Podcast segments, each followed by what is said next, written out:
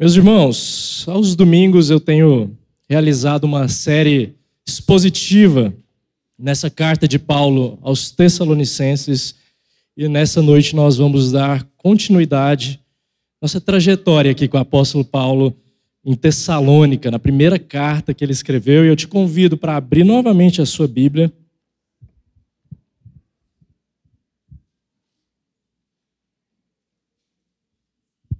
No capítulo 2, nós lemos na última ocasião em que eu expus o texto bíblico, o capítulo inteiro, o primeiro inteiro, e hoje nós vamos caminhar no segundo capítulo, nos versos de 1 até 12. Capítulo 2, versos de 1 a 12. Vamos dar continuidade aqui à nossa série de sermões na primeira carta de Paulo aos Tessalonicenses.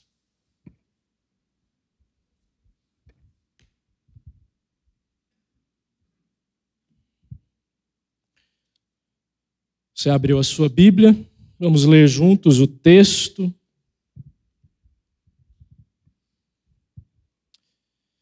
Irmãos, vocês sabem muito bem que a nossa chegada no meio de vocês não foi em vão. Pelo contrário, apesar de maltratados e insultados em Filipos, como vocês sabem, tivemos ousada confiança em nosso Deus para anunciar a vocês o Evangelho de Deus em meio a muita luta. Pois a nossa exortação não procede de erro ou de intenções impuras, nem se baseia no engano. Pelo contrário, visto que somos aprovados por Deus a ponto de Ele nos confiar o Evangelho, Assim falamos, não para agradar as pessoas, e sim para agradar a Deus, que prova o nosso coração. A verdade, como vocês sabem, é que nunca usamos de linguagem de bajulação, nem de pretextos gananciosos. Deus é testemunha disso. Também jamais andamos buscando elogios das pessoas, nem de vocês, nem de outros. Embora como apóstolos de Cristo, pudéssemos ter feito exigências. Preferimos ser carinhosos quando estivemos aí com vocês, assim como uma mãe que acaricia os próprios filhos. Assim, com muito afeto, estávamos prontos a lhe oferecer não somente o Evangelho de Deus, perdão, mas até mesmo a própria vida porque vocês se tornaram muito amados por nós. Pois vocês com certeza se lembram, irmãos, do nosso esforço e fadiga, e de como trabalhando de noite e de dia, para não vivermos à custa de nenhum de vocês, proclamamos a vocês o Evangelho de Deus. Vocês e Deus são testemunhas de como nos portamos de maneira piedosa, justa, e irrepreensível em relação a vocês, os que creem. E vocês sabem muito bem que tratamos cada um de vocês como um pai trata dos seus filhos, exortando, consolando, admoestando vocês a viverem de uma maneira digna de Deus, que os chama para o seu reino e para a sua glória até aqui. Vamos orar mais uma vez, fechando os nossos olhos. Pai querido, nós estamos diante da tua palavra. Nós sabemos que ela é viva e eficaz, a ponto de nos transformar. Que assim seja. Ao recebermos, por intermédio do Espírito Santo, e termos o coração iluminado pela tua palavra. Nós oramos em nome de Jesus. Amém. Nós enfrentamos uma certa dificuldade em solo brasileiro de pregar o Evangelho. Nós temos um problema de associação. Porque muitas vezes esse rótulo evangélico não nos ajuda, não é verdade? Somos confundidos muitas vezes com pregadores aos montes que pregam um evangelho de triunfalismo barato, uma prosperidade descabida, E não por menos, muitas vezes esses pregadores são associados a escândalos, desde a sua mais alta patente. E nós temos essa dificuldade de associação. E esse é um evangelho que tem muita repercussão: TV, rádio e afins. E eu e você ficamos com um trabalho de pré-evangelização de dizer que aquilo que nós cremos é radicalmente diferente daquilo que é pregado muitas vezes aí fora. Esse, essa mensagem de anticristos, como diria o apóstolo João, que é pregado por, por mensageiros motivados por ganância, motivados por status, glória pessoal, mas que é contrário ao evangelho do Senhor Jesus Cristo.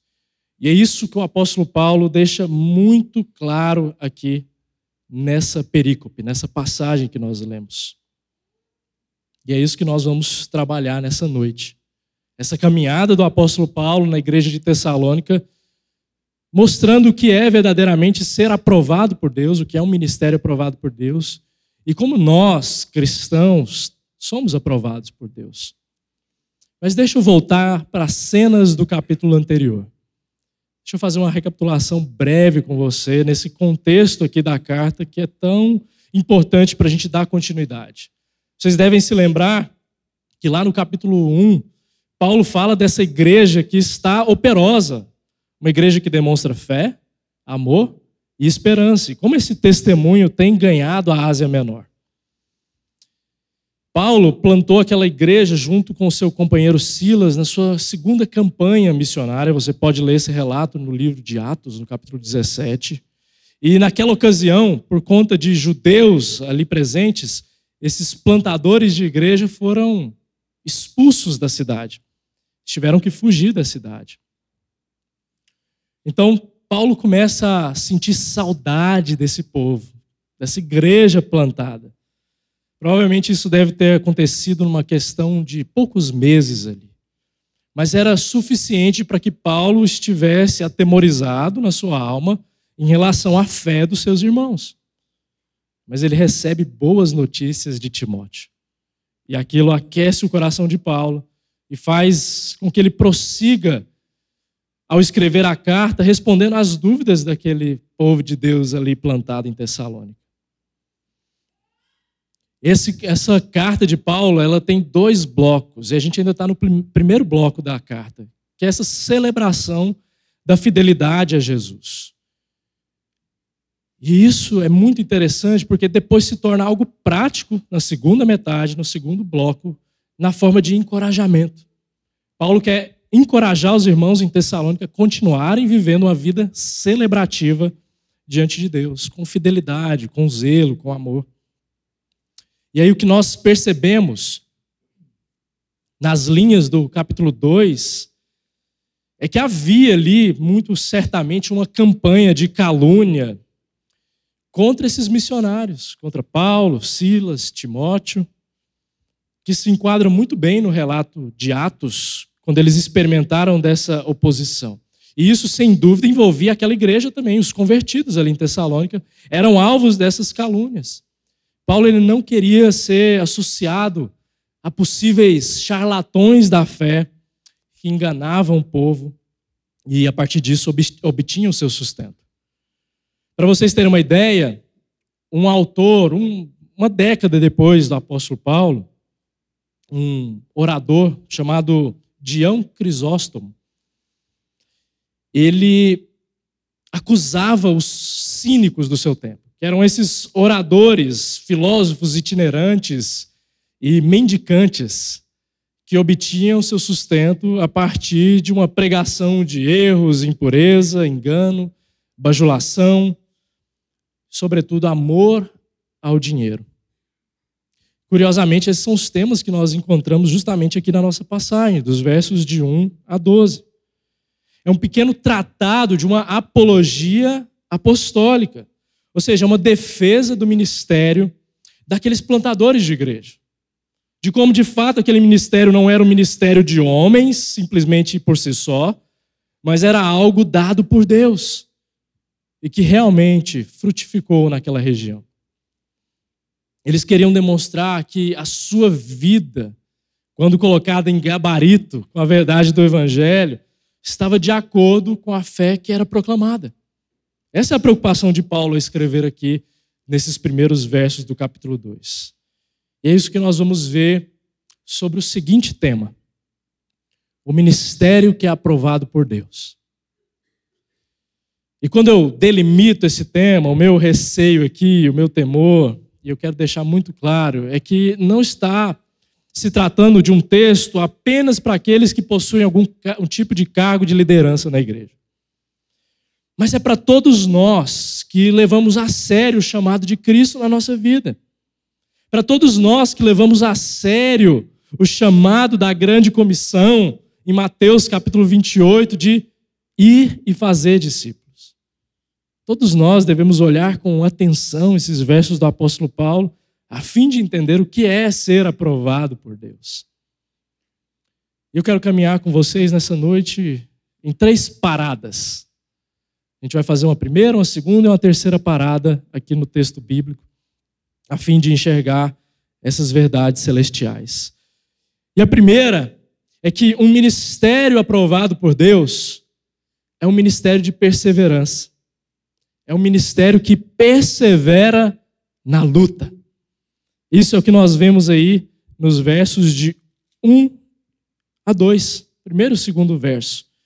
Irmãos, vocês sabem muito bem que a nossa chegada no meio de vocês não foi em vão.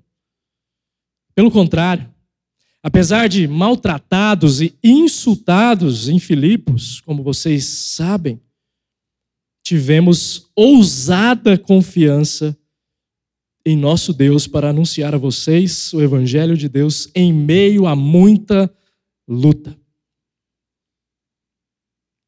Vocês sabem que assim se deu toda essa questão envolvendo a plantação da igreja. Paulo está nos dizendo aqui que o ministério que é aprovado por Deus necessariamente tem o experimentar das suas tribulações.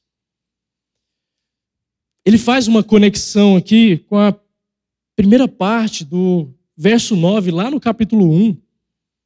Dá uma olhada aí na sua Bíblia. Quando ele usa o porquê. Ele diz, porque no que se refere a nós, as pessoas desses lugares falam sobre como foi a nossa chegada no meio de vocês.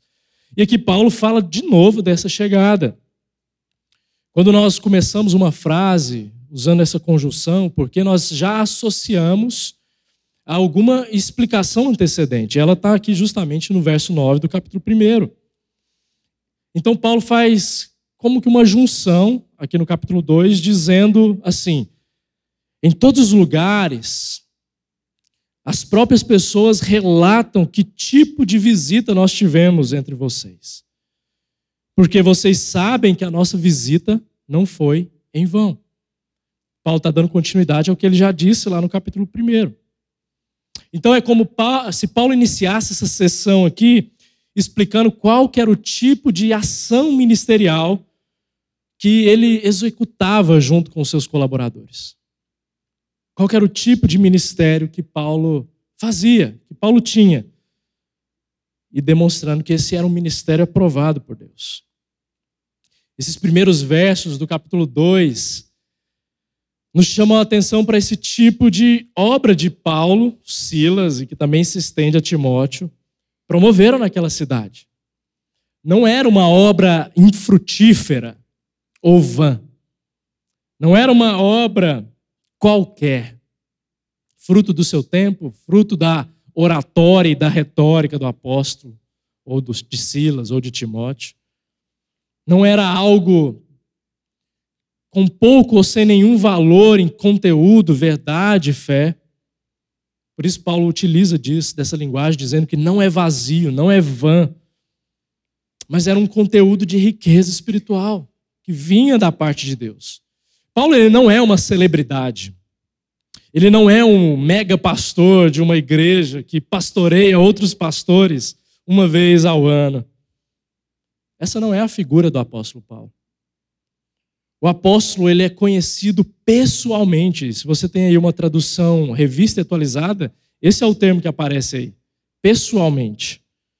E pelo tom do verso primeiro inteirinho, Paulo está dizendo que ele se fazia conhecido por todos naquela comunidade de fé.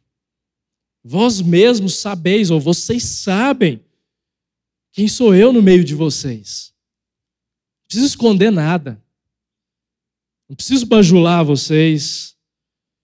Não preciso usar artimanhas. Não. Vocês me conhecem. Vocês sabem do meu trato. Então, como que Paulo vai credenciar essa obra? Ele vai dizer justamente dessa perseverança em meio ao sofrimento. Ele diz que ele foi maltratado. Você pode retornar depois, lá no relato de Atos, no capítulo 16. Paulo cura uma jovem adivinhadora. E mesmo assim ele é açoitado, ele é preso junto a Silas. Ele é ultrajado, o termo que aparece aí, ele enfrenta o escárnio dos judeus. Mas ainda assim, os irmãos em Tessalônica puderam provar dessa confiança, uma ousada confiança, diz o texto, que Paulo nutria em Deus. Que era uma confiança que fazia com que ele não parasse, não recuasse, mas fosse adiante. Não se contentasse apenas em plantar a igreja, mas em instruir os irmãos. Esse é o tipo de confiança e fé que nós precisamos. E talvez, meus irmãos, algo difícil da gente assimilar num primeiro momento, é que esse é um tipo de confiança que muitas vezes a gente só experimenta no dia da angústia, no dia da perseguição, no dia da calamidade, no dia que tudo dá errado, no dia que a gente não vê a luz no fim do túnel. Muitas vezes a confiança só brota em dias assim. Faz parte do tratamento de Deus para com a gente. Não foi assim alguns anos atrás?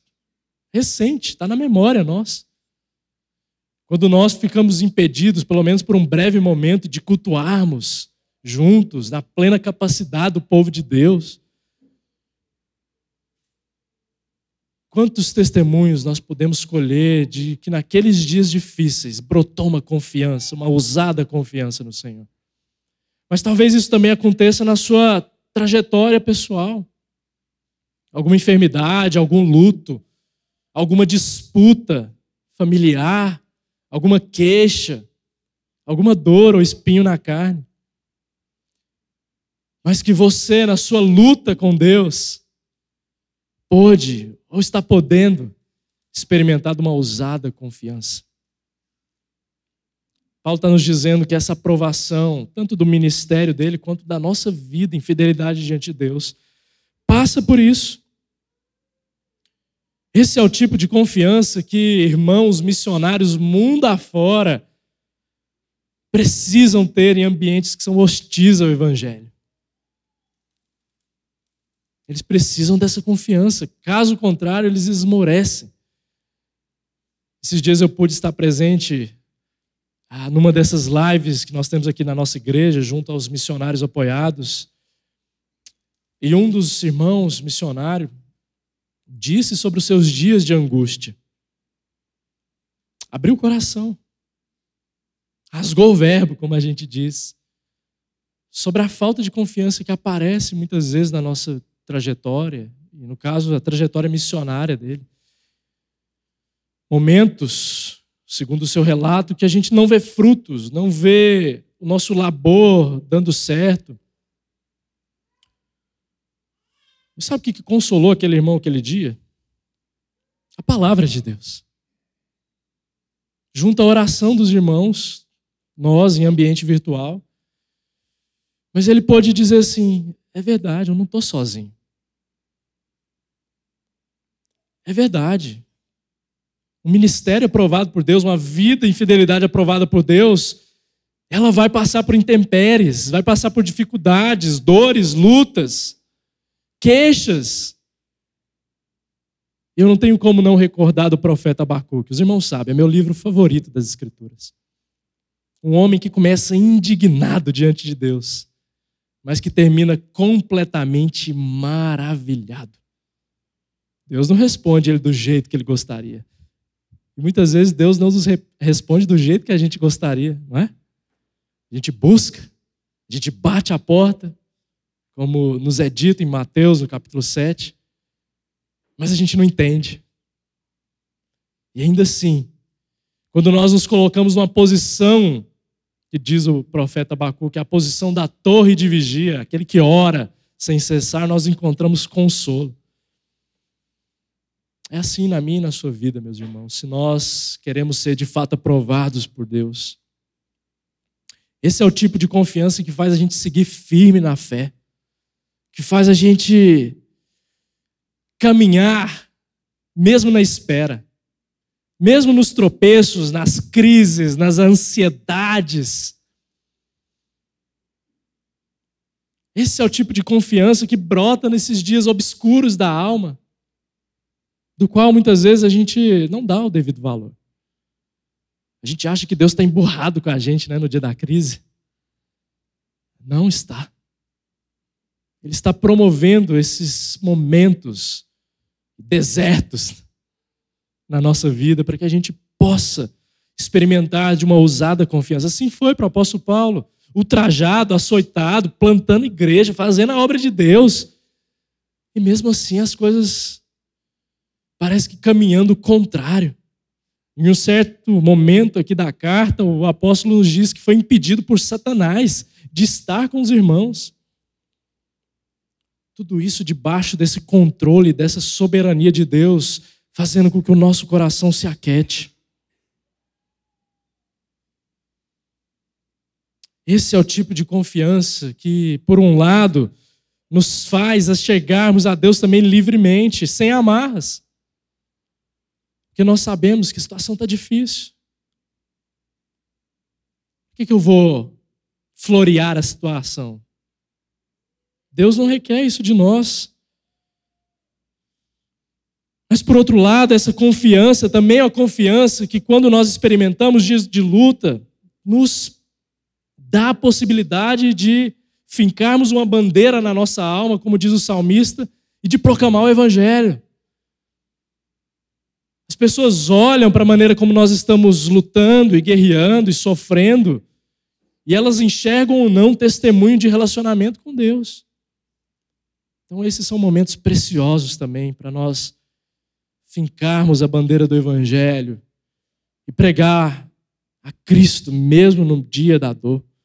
O, o autor de Hebreus, no capítulo 10, a partir do verso 19, ele diz: Portanto, meus irmãos, tendo ousadia para entrar no santuário, pelo sangue de Jesus, pelo novo e vivo caminho que ele nos abriu, por meio do véu, isto é, pela sua carne, e tendo um grande sacerdote sobre a casa de Deus, aproximemo-nos com um coração sincero, sincero no dia da luta, em plena certeza de fé, tendo o coração purificado de má consciência e o corpo lavado com água pura. Deus está nos dizendo, através da Sua palavra inspirada, que ele não está nos rejeitando nesses dias difíceis, mas Ele está promovendo essa confiança nele. E assim que o Evangelho pregado por o apóstolo Paulo e a sua própria figura como apóstolo é credenciada. Ele não promete os mais ricos benefícios materiais, e Deus não nos promete isso. Costumo dizer que a promessa de Deus para nós é o pão de cada dia que passa disso é lucro. Essa é a promessa de Deus, de que não vai faltar sustento, não vai faltar o aconchego do seu amor, porque nada pode nos separar do seu amor. Mas é firmado no solo da luta e da perseverança que nós somos marcados na nossa trajetória com Deus. Esses são os pontos de inflexão na nossa vida. Aqueles momentos que nós lutamos e que Deus carimba na nossa vida. A passagem dessas lutas nos diz isso. O apóstolo queria deixar essa marca para a igreja, Porque essa mesma igreja aqui de Tessalônica ia experimentar isso: perseguição, dor. E talvez, meus irmãos, nós estejamos apenas no começo das lutas mais difíceis que nós vamos travar contra a cultura do nosso tempo. Essas novas ondas culturais, esses novos movimentos que surgem do dia para a noite, que se aprimoram, que se organizam, que querem ganhar o coração das nossas crianças. Movimento de individualismo escancarado também, que nos isola. Nós temos falado isso nos domingos pela manhã, tratando sobre o corpo. Se você não ouviu ainda, depois ouça as nossas aulas a respeito disso. Talvez momentos em que Deus será tirado por completo da esfera pública, do debate público. Não haverá mais espaço para religiosidade. Talvez nós estejamos apenas travando o começo dessas batalhas. Mas a palavra de Deus está nos mostrando que o ministério fiel e uma vida fiel, que é aprovada por Deus, precisa perseverar em dias assim. Nesses dias difíceis da alma. Nós vamos fazer uma segunda parada aqui no nosso texto.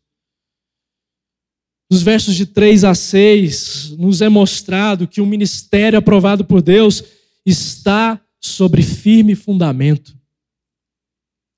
O ministério aprovado por Deus está sobre firme fundamento. Os versos de 3 a 6 mostram que essa aprovação do ministério de Paulo se devia ao temor que ele tinha diante de Deus. Ele temia o Senhor.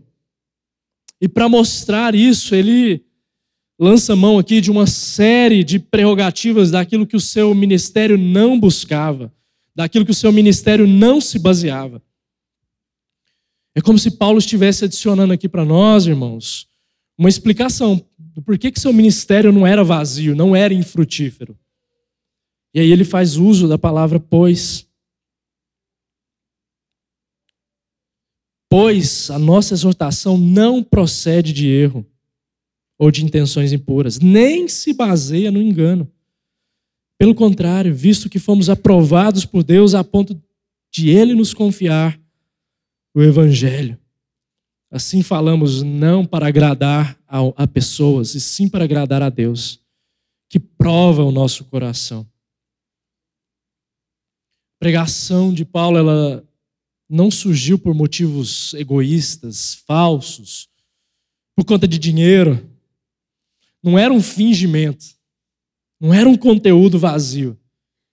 Mas antes era movido por um temor ao Senhor. Uma confiança em Deus, mesmo que isso resultasse em popularidade. Mesmo que isso resultasse em desconfiança por parte dos homens. Mas ele não podia deixar de falar abertamente do Evangelho. Para isso que nós vamos olhar agora com um olhar mais concentrado. O verso 3 lista para nós engano, impureza e dolo. Paulo diz que seu ministério não está fundamentado em nenhuma dessas coisas. A palavra engano aqui, ela melhor se entende nesse contexto de ignorância, de ignorância ou de erro a respeito da verdade de Deus.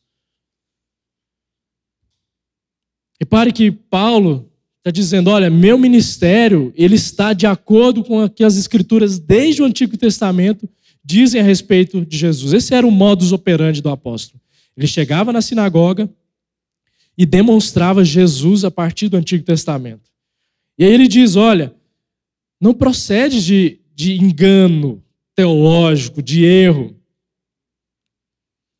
Ele está falando também da fonte de motivação dele. Não do seu modo de pregar necessariamente, mas da sua fonte de motivação. O ministério de Paulo estava sobre o firme fundamento da verdade de Deus, que é Cristo Jesus e o que as Escrituras testemunham dele tanto no Antigo quanto no Novo Testamento. Ministérios falsos parece, perecem dessa falta de fundamento, porque eles provêm de engano. E nós tivemos uma onda muito grande de liberalismo teológico, do qual se tornou moda dizer que a palavra de Deus contém falhas. Ou que a Bíblia ela não é a palavra de Deus, e quando muito, ela é só a palavra de Deus em uma parte, ou uma sessão. Existem muitos pregadores e até igrejas históricas que influenciam uma juventude toda aí fora que pregam que a Bíblia é apenas uma biblioteca ou uma coletânea de livros, não necessariamente inspirados. E que por isso a baliza do relacionamento com Deus deve ser a experiência de cada um. Isso é engano, isso é erro, isso é um ministério de engano. O apóstolo Paulo está combatendo justamente isso. Esse evangelismo às avessas, que corrompe o indivíduo, que macula a verdadeira religião. Se nós queremos ter um ministério fiel, uma vida fiel diante de Deus, meus irmãos, nós precisamos fortificar e realçar essa confiança acerca da verdade de Deus, acerca das Escrituras, subscrevendo ela por completo, não só a parte que a gente gosta. É isso que está sendo dito aqui para nós. Depois, Paulo diz sobre a impureza, ainda no verso 3. Paulo diz que não é motivado por impureza, a impureza tem muito a ver aqui com uma impureza física ou ritual mas que também adentra numa questão de impureza moral. Aquela que pode ser contrastada com a santidade de Deus, do qual Paulo vai dar bastante ênfase no segundo bloco da carta, a gente vai chegar lá.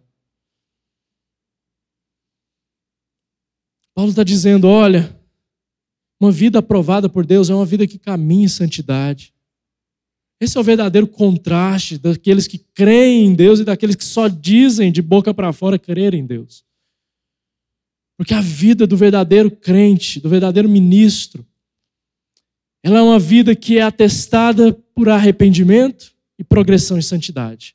Arrependimento e progressão em santidade.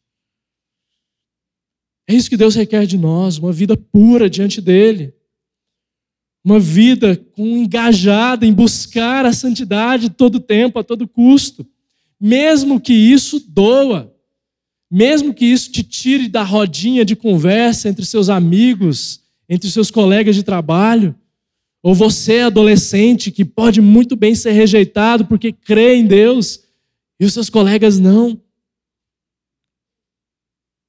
Mas o nosso compromisso é diante de Deus, nessa vida de obediência nessa vida cuja separação não é a separação do mundo do qual nós nos excluímos, mas é a separação dos costumes, da prática e da obediência. Então, meus irmãos, Paulo está pregando aqui para nós esse evangelho que nos traz a pureza e essa confiança na obra de Cristo. Por fim, ele fala ainda no verso 3 que ele não agia em dolo motivado com intenções escusas ou enganosas. O que é o dolo? É a ação desonesta, ardil, culposa, intencional de promover erro. Paulo está dizendo aqui que ele não queria que os seus métodos, as suas maneiras, a sua prática de pregação fosse desonesta para com a mensagem que ele pregava. Porque essa era a realidade dos oradores helenistas do seu tempo. Eles lançavam mão ou se dispunham de sofismas e mentiras para poder encantar o público. E é assim até hoje em muitos que dizem pregarem o evangelho. Quando dizem, por exemplo, que nós somos o centro do coração de Deus. Ou quando dizem que nós somos feitos para sermos ricos até não dar mais conta de contar o dinheiro na conta bancária. Isso é engano, isso é erro, isso é ardil. Isso era comum desde os tempos lá de Platão e Sócrates, do qual ele já denunciava esse tipo de comportamento estratégia desonesta para encantar. Esses dias. Olha, tanto que isso é perigoso, irmãos. Esses dias, um jovem rapaz morreu motivado por um desses oradores, coaches públicos que vocês conhecem, sabem quem é. Porque ele disse que era fraco quem não conseguisse correr uma maratona de 42 quilômetros. Meu irmão, eu acho que não consigo correr nem quatro hoje em dia. Imagina 42. E aquele discurso que alguém que se diz homem de Deus, ele mistura evangelho com esses discursos de poder e opressão e manipulação. Um jovem rapaz caiu nesse conto. Não estou dizendo que ele é inocente de sua parte, mas veja como essas coisas ardilosas podem até mesmo custar a nossa vida. Ele não resistiu, seu coração não resistiu. Mas mais perigoso do que morrer fisicamente é perdermos o coração diante de Deus naquilo que nós cremos. Paulo está dizendo isso para nós. Nós não somos motivados por uma glória própria, por um egoísmo, por bajulação. Nós não somos motivados para agradar os outros. Há momentos na vida da igreja que nós temos que exortar uns aos outros. Não é fácil. Não é fácil para nós, ministros do Evangelho. Quanto mais na vida comunitária, do dia a dia da igreja, é difícil, é complexo, é doído, mas é necessário. Mas muitas vezes nós nos resguardamos, porque nós não queremos machucar o irmão com as verdades que precisam ser ditas. Mas, irmãos, o apóstolo Paulo disse: Olha, eu não me preocupo nem com a opinião de vocês, nem com a dos outros. Paulo não está fazendo pouco caso dos irmãos aqui, não. Pelo contrário, ele ama, os ama de verdade. Mas Paulo está dizendo que, em primeiro lugar, nós respondemos a Deus. E que viver uma vida de mentira ou de hipocrisia, uma vida que, que nós escondemos nossos pecados, é algo tenebroso diante de Deus. Máscaras, elas são sustentadas até um certo ponto. Mas quando Deus nos confronta e coloca a luz naquilo que nós escondemos, o processo se torna muito mais doloroso. Paulo está dizendo aqui que o firme fundamento para uma vida de fidelidade diante de Deus, para um ministério fiel, para uma liderança fiel, é buscarmos constantemente a glória de Deus. E nós vamos para a terceira e última parada aqui no nosso texto. Esse é um ministério que se preocupa com o próximo. O ministério aprovado por Deus, uma vida aprovada por Deus, é uma vida que se preocupa com o próximo. Isso aparece para nós aí nos, vers nos versículos restantes, de 7 a 12. Paulo diz que, embora pudesse fazer exigências na condição de apóstolo, ele não usou desse caminho. Ele preferiu ser carinhoso com os irmãos, tal como uma mãe que acaricia os seus próprios filhos, com muito afeto. De modo que, pelo seu esforço e labor, os irmãos sabem que Paulo era um fazedor de tendas porque ele não queria ser pesado na contribuição dos irmãos. Ele fez isso por amor, a ponto de que eles, a igreja em Tessalônica e Deus, eram testemunhas da maneira piedosa, justa e irrepreensível da qual ele se portava diante deles. Paulo está dizendo que esse é o tipo de vida que nós devemos viver diante de Deus. Uma vida que se preocupa com o próximo verdadeiramente, a ponto de nos colocarmos abaixo. O irmão tem preferência na nossa vida. É isso que diz, nós lemos hoje pela manhã o texto de Atos, no capítulo 2, naquele contexto de igreja primitiva. Nós caminhamos numa aula inteira para dizer isso, a preocupação de Deus em nos fazer povo. E que esse povo é de tal maneira que nós olhamos para o nosso próximo tal como Jesus nos olhou, em amor, em servidão, em constrangimento, inclusive, do qual nós nos colocamos abaixo dos nossos irmãos, por amor. É um movimento que com certeza quebra o nosso ego, esmaga o egoísmo e o individualismo, porque nos coloca no cerne do que é amar verdadeiramente. É se dispor, é se negar, é negar a si mesmo, não é? É assim que Jesus nos diz, para negarmos a nós mesmos e tomarmos a nossa cruz. Paulo está dizendo isso.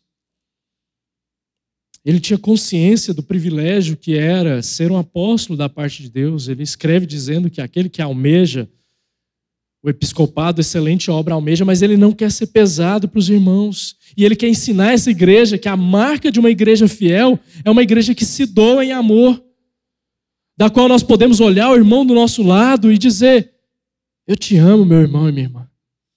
Eu quero servir você naquilo que eu puder. Eu quero deixar meu orgulho de lado.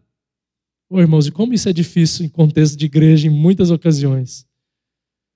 Porque parece, me parece que muitas vezes nós, incluindo a todos, temos um calo apertado demais, né? E quando é pisado, nós nos espinhamos. Paulo está mostrando que o verdadeiro DNA do crente, do fiel a Deus, é aquele que ama a ponto de se dispor, se dispor de si mesmo, uma linguagem de carinho, de fraternidade, que abre a sua mesa para comunhão, que abre espaço na sua agenda para conversa, para um café. É assim que nós devemos viver diante de Deus. É assim que nós todos somos colocados diante do ministério da reconciliação. Esse é o ministério de Deus para conosco. E aqui eu quero caminhar concluindo o texto. Veja que o apóstolo Paulo está nos dizendo muitas coisas aqui. Mas acima de tudo, ele está nos colocando a par do ministério de Jesus, do modelo, da imitação, de quem nós devemos ser, de quem nós devemos imitar, quem deve ser o dono, o Senhor, o Kyrios da nossa vida. Jesus. Paulo está nos dizendo que é por causa da graça e do amor de Jesus, por causa desse evangelho que floresce na plenitude dos tempos e vem através de um Deus que se humilha, se encarna, passa por um estado de humilhação para depois ser exaltado diante de Deus, é que nós também nos relacionamos uns para com os outros e para com o mundo afora. É assim que nós devemos ser taxados ou rotulados, não meramente como evangélicos, como eu disse no começo, mas pessoas que amam a ponto de se doarem, sacrificarem, a ponto de zelarem pela essa obra de Deus na comunidade, no bairro, no trabalho, no ambiente familiar, aonde for. Por que, que Jesus fez assim conosco? Se esvaziou de si mesmo, se tornou um bebê indefeso, passou por tentações, fragilidades humanas, para que eu e você o imitássemos em amor. Claro, a sua obra de sacrifício é única e é essa obra que nos concede justiça. Essa nós não podemos imitar. Nós não podemos nos justificar por nós mesmos. Mas Paulo diz: sede meus imitadores, como eu sou de Cristo, para que nós possamos viver esse ambiente comunitário de igreja. A preocupação de Paulo aqui na carta aos Tessalonicenses é viver a igreja. A gente vai ver isso com mais profundidade ainda nos capítulos que vêm. Mas Paulo está dizendo: olha, você não vai conseguir viver igreja se o seu coração for um coração trancado e fechado. Se você não entender a obra de Jesus por completo. Eu disse hoje pela manhã, às vezes a gente para no perdão de Deus, né? Só que Deus foi para além do perdão. Deus nos reconciliou. É assim que nós devemos viver vida comunitária de fé, igreja do Senhor como pessoas reconciliadas. E aí, meus irmãos, vai acontecer um fenômeno muito interessante. Já não é mais a prioridade você mesmo, mas o próximo, o outro. Isso começa no núcleo familiar e isso também é vivenciado em igreja. Você começa a fazer planos, você começa a programar sua agenda, pensando no irmão, pensando na irmã, pensando no vínculo que você tem como igreja, pensando em como você pode abençoar, em como você pode economizar mais para contribuir mais. como você pode, às vezes, até mesmo trabalhar menos para ter mais tempo para aconselhar, para ter um café, para ter um momento em que você possa orar junto com seu irmão. É assim que vida de igreja é vivida, com esse modelo que é Cristo, nos dando base para amarmos uns aos outros. E aqui eu quero aplicar o texto de duas maneiras. Primeiro, te incentivando a isso, a viver vida de igreja. Viver verdadeiramente isso. Sabe o que você pode fazer ao longo dessa semana, meu irmão? Não é difícil, não. Eu sei que às vezes a gente luta com a timidez, mas não é um exercício tão difícil, não. Liga para alguém. Liga para um irmão, aquele que talvez você não tenha lá tanto convívio assim. Gasta um tempinho com ele. Ora junto. Faz isso durante essa semana. Uma segunda maneira que você pode experimentar esse, essa vida aprovada por Deus é servir na igreja. Sirva na igreja. Busque a sua liderança. Pergunte como você pode ser útil. Saia de uma mentalidade que a igreja é um local para você ser servido. Não, é um local para nós servirmos juntos. É assim que foi feito para ser. Nós possamos ter essa disposição de coração. Vamos orar?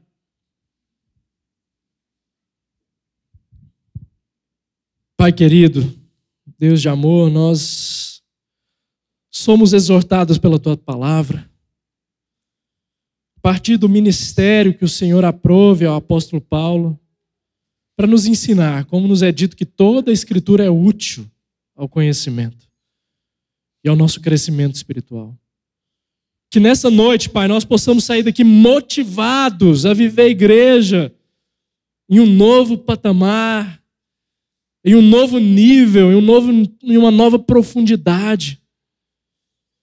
Tira de nós, Pai, todos aqueles pensamentos mesquinhos ou do passado que nos entrincheira para dentro de nós mesmos, nos isola e diz: Eu não vou me relacionar porque eu vou me ferir. Não nos deixa ter um coração assim, Pai. Insensível ao amor cristão e à causa do Evangelho manifesta no próximo. Nós possamos honrar e adorar o Senhor como quem busca firme fundamento, como quem abraça as Escrituras dia e noite, vive em profundidade. Nós oramos em nome de Jesus. Amém. Recebam a bênção. Que a graça do Senhor Jesus Cristo, o amor de Deus o Pai e as ternas consolações e comunhão do Espírito Santo de Deus sejam com todos vocês, povo de Deus, hoje e para sempre. Amém. Amém.